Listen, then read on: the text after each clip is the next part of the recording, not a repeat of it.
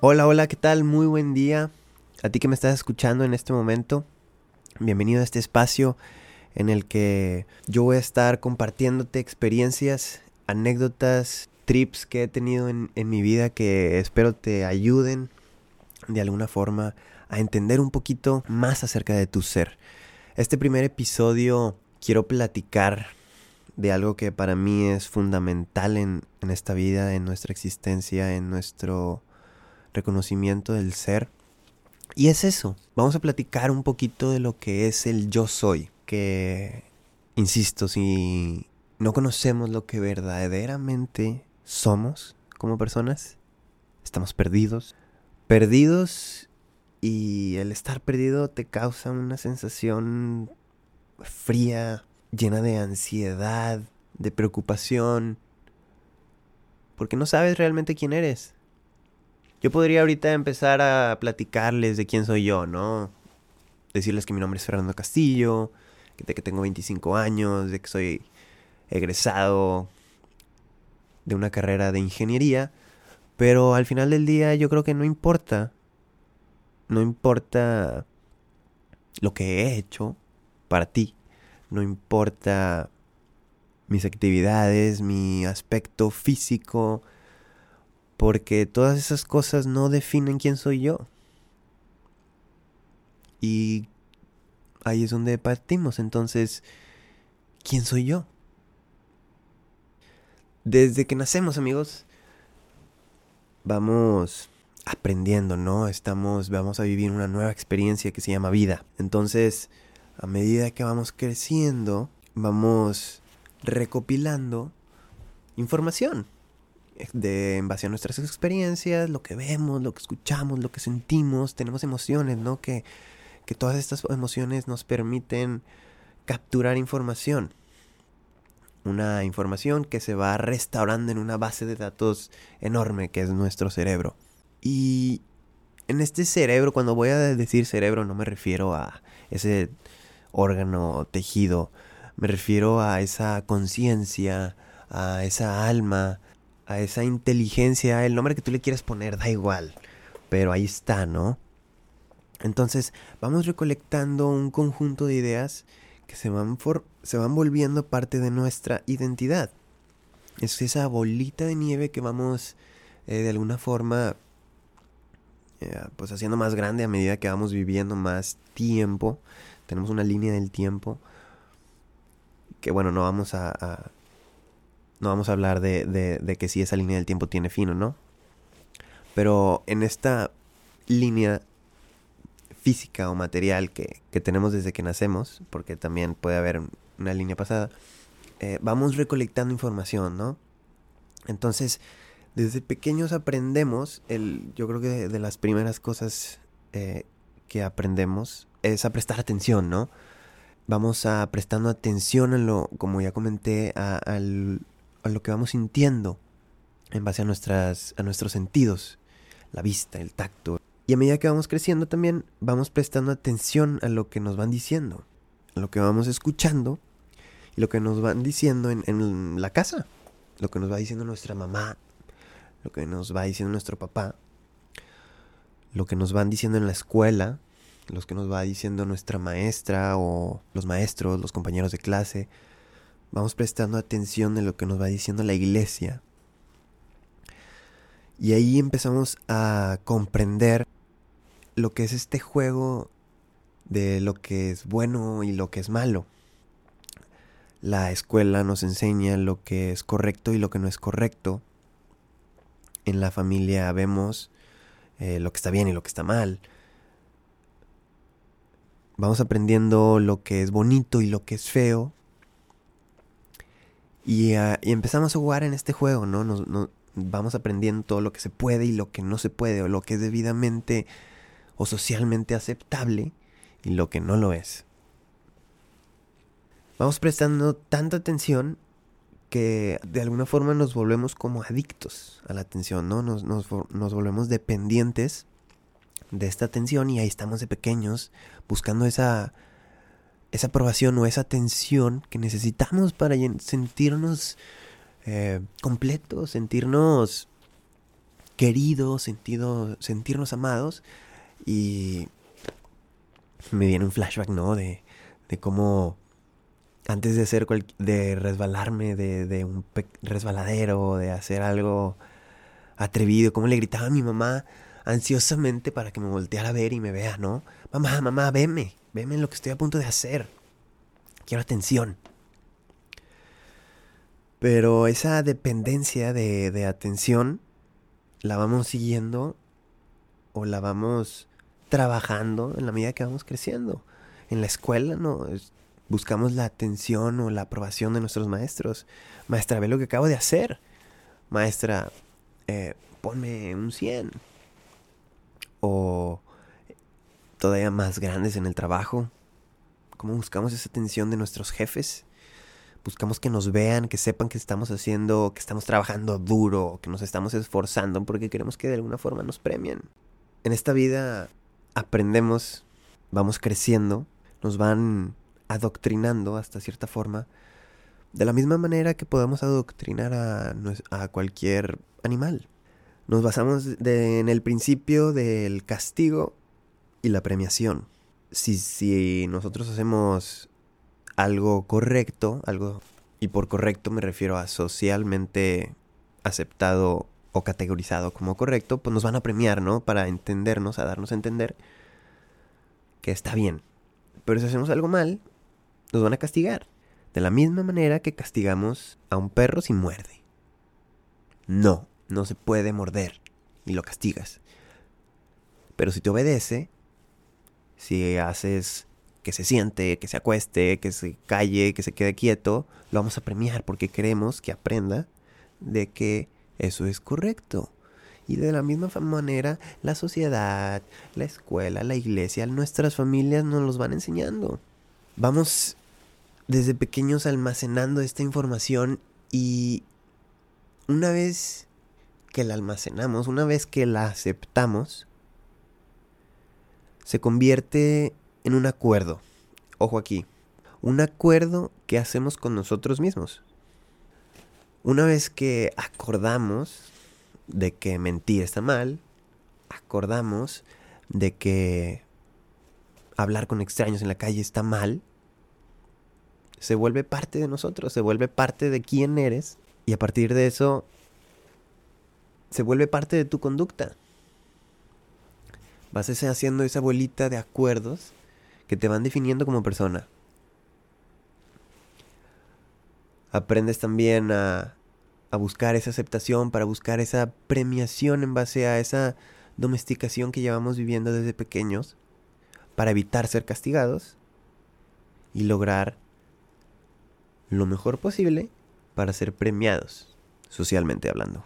Entonces, aprendimos lo que es premiar y lo que es castigar, y por ende vamos sintiendo ciertas emociones, nos van inculcando un miedo al ser castigados, un miedo al rechazo, un miedo a la desaprobación, y nos volvemos una copia exacta de lo que es la sociedad. Nos pasan sus costumbres, sus culturas, su ideología, que vamos aceptando todos esos acuerdos que ellos ya aceptaron previamente y ahora los estamos aceptando nosotros. Y llega un punto, más que llegar a un punto, realmente nacemos con, con esa idea, en la que tenemos nosotros docentes en este cerebrito, en esta conciencia. Tenemos docentes que son el juez y la víctima. Tenemos a ese juez que dicta una sentencia, ¿no? El juez es el que tiene esa, ese, la última palabra de lo que está bien y lo que está mal. Que somos nosotros, ¿no? Nosotros vamos caminando y si de alguna forma acordamos con nosotros mismos que hablarle extraños está mal porque pues no sabemos quiénes son, no sabemos qué nos, qué nos quieren hacer, así nos dijeron, ¿no? Entonces tu juez te va a decir, Fernando, no hables con extraños, está mal. O no mientas, porque te enseñaron que está mal mentir. Y no estoy diciendo que está bien o que está mal, simplemente estoy planteando uno de los acuerdos más comunes, ¿no? Que, que nos plantean desde pequeños, que es el mentir. Entonces cada vez que mintamos o cada vez que hagamos algo socialmente desaprobado, y ya obviamente por ende ya aceptamos ese acuerdo de que está mal, el juez nos va a castigar. Nos va a decir que está mal lo que estamos haciendo. Y luego pasamos a la víctima, que es ese segundo ente que tenemos, que son el juez y la víctima. ¿Y quién es la víctima? Pues nosotros también, claro. Nosotros vamos, vamos a ser los que vamos a sentir la culpa de la acción, de lo que estamos haciendo mal, de lo que estamos haciendo incorrecto, de lo que estamos haciendo socialmente desaprobado, porque, porque nuestra mamá no lo va a aceptar. En la iglesia lo que voy a hacer, me van a castigar, me van a castigar en la escuela, si no cumplo con lo que me están diciendo. ¿Ok? Y esto no es una invitación anarquista a la revelación, simplemente quiero plantearles cómo funcionan las cosas, ¿no? Cómo, cómo nos van adoctrinando desde pequeños. Y vamos haciendo acuerdos con nosotros mismos, vamos a vamos creciendo esa bolita de ideas, vamos le dando más reglas, más leyes a ese juez de lo que está bien y de lo que está mal. Por ende, hay muchas más cosas de lo que está mal hacer y es mucho más fácil que la víctima, o sea yo, sienta más culpa. Entonces ahí voy a ir sintiendo culpa. Porque somos profesionales, nosotros los seres humanos, para sentir culpa. Porque no hay ninguna otra especie animal que sienta culpa más de una vez. Nosotros somos profesionales. Ahí podrá un animal, tal vez un cazador, por ejemplo, va a cazar y tenga una mala experiencia y probablemente se culpe por ello, pero se culpó y ya. Nosotros somos profesionales en estar recordando lo que hicimos mal y sentirnos culpables y sentir sentirnos mal por ello. A veces no, no, no aprendemos a, a, respetar o no, no somos responsables de nuestras acciones. Si fuéramos realmente responsables de nuestras acciones, no sentiríamos culpa. Haríamos las cosas porque para nosotros está bien porque somos responsables de nuestras acciones y por ende no, tenemos culpa.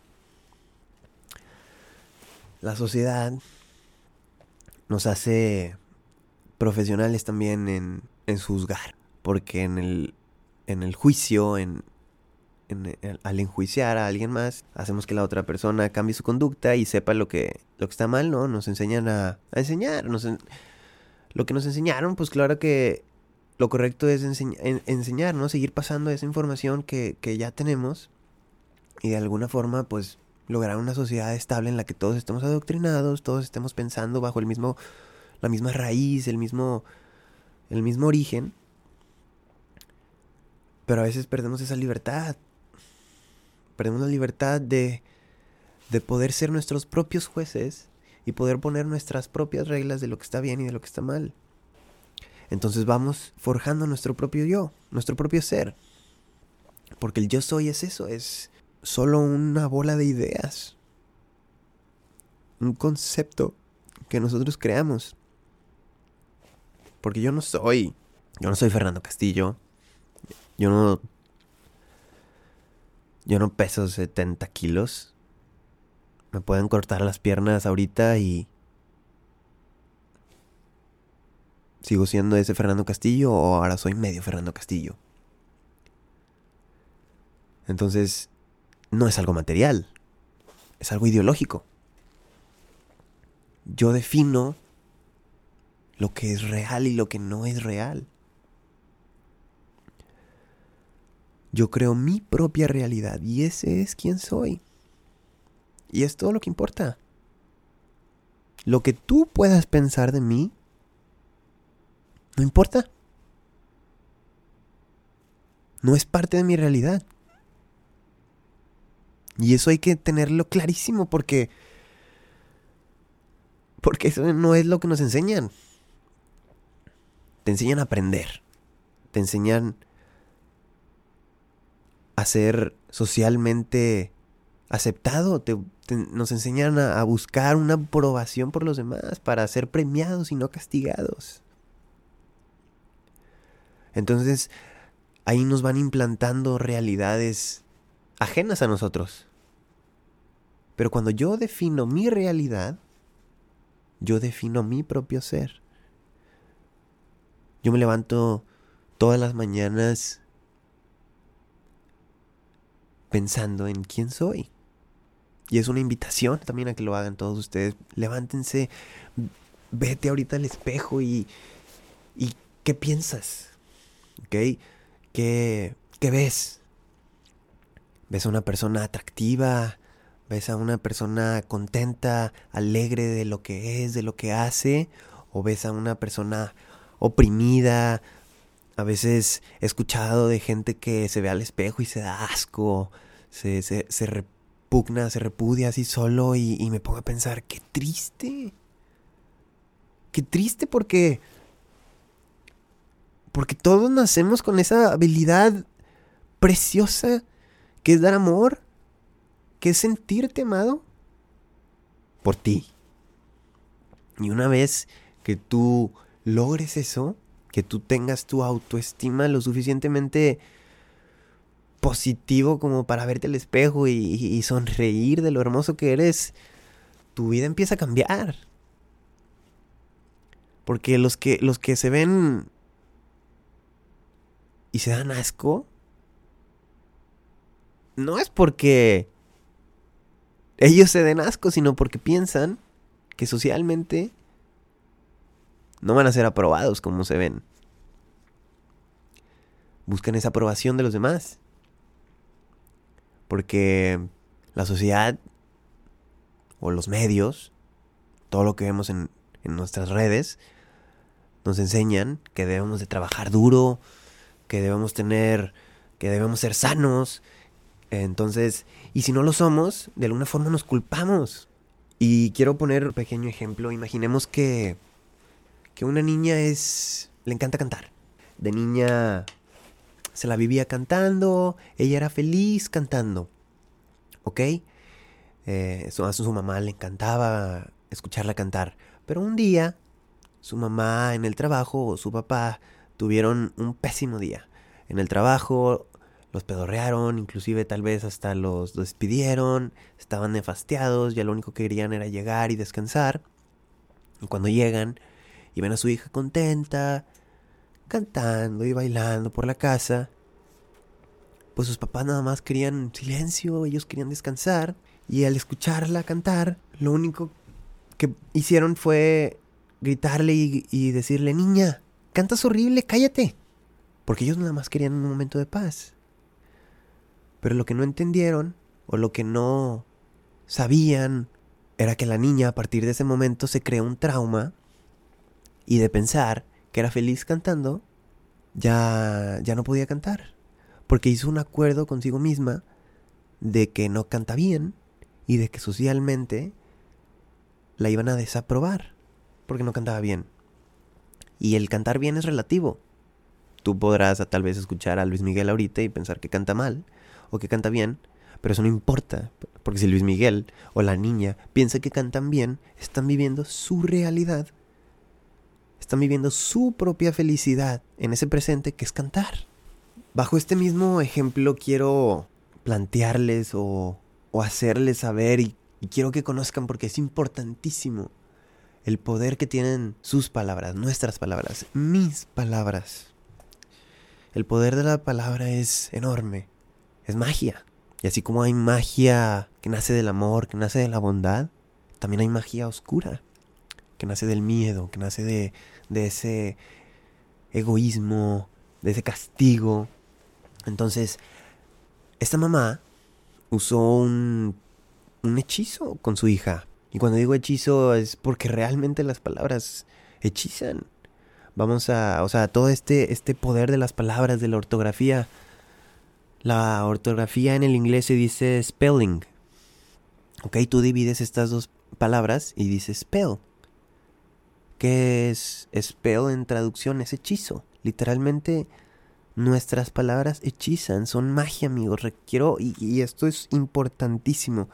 reconozcan el poder que tienen nuestras palabras. Si nosotros nos levantamos cada día y nos decimos a nosotros mismos, sí puedo, sí quiero, realmente nos estamos motivando a hacer lo que queremos. Nos vemos al espejo y decimos, te quiero, te amo, te... Una vez que... que nos amamos a nosotros, vamos a dar amor. Alguien que castiga, alguien que maldice, realmente no... No está maldiciendo, no está enojado con las demás personas. Está enojado con él mismo. Si él estuviera bien consigo, no estaría envidiando, no estaría castigando, no estaría maldiciendo, estaría aprobando, estaría ayudando, estaría compartiendo. Entonces, yo los quiero invitar a, a, reconocer este gran poder de las palabras y empiecen a idear o comprender de dónde nacen sus palabras. Porque sus palabras solo es una respuesta a la idea que tuvieron, a la idea que de alguna forma procesó y tomó acción y, y salió una palabra, ¿no? Entonces, ¿de dónde nacen esas palabras? ¿Nacen del amor? ¿Nacen de la bondad? ¿Nacen del agradecimiento? ¿O nacen del, del odio? ¿Nacen del miedo? El, no, yo no puedo. O el, no, no, no, ¿qué van a pensar? Porque una vez que reconozcan este poder, van a ser grandes amigos, van a ser poderosos. Van a ir por ahí decidiendo saber cómo vibrar. Entonces, ¿no? ¿Quieren vibrar alto o quieren vibrar turbio? Porque no, eso de alto y bajo, de todo es relativo. Entonces, o vibramos del amor o vibramos del odio, del miedo el yo no puedo, el yo no quiero hacer esto, el me puede pasar algo, me puedo lastimar o el sí puedo. Lo voy a intentar y ver qué tal.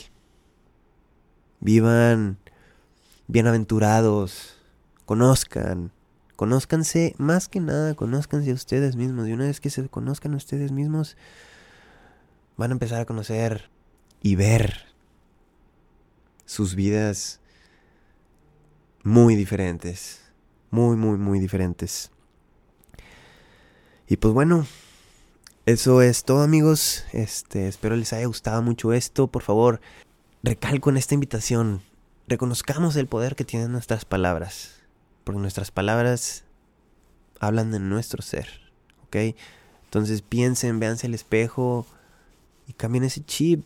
Porque yo, yo puedo, yo soy esto. Somos quienes queremos ser. ¿Ok? Nosotros creamos nuestra propia realidad y los que los demás podrán pensar no importa, porque eso está en sus cabezas y cada cabeza tiene una realidad ajena. Muchas gracias, mi nombre es Fernando Castillo, pueden seguirme en mis redes como Fer Castillo G-bajo. Espero les haya gustado este contenido, es, es una nueva experiencia para mí. Espero, no, van a ver que viene mucho más. Y pues déjenme sus comentarios, cualquier duda, sugerencia, eh, es muy, es bien recibida. Ya sea crítica constructiva, ya sea crítica positiva, todo lo voy a recibir con amor, amigos. Entonces, sean libres, sean locos, sean bienaventurados. Gracias.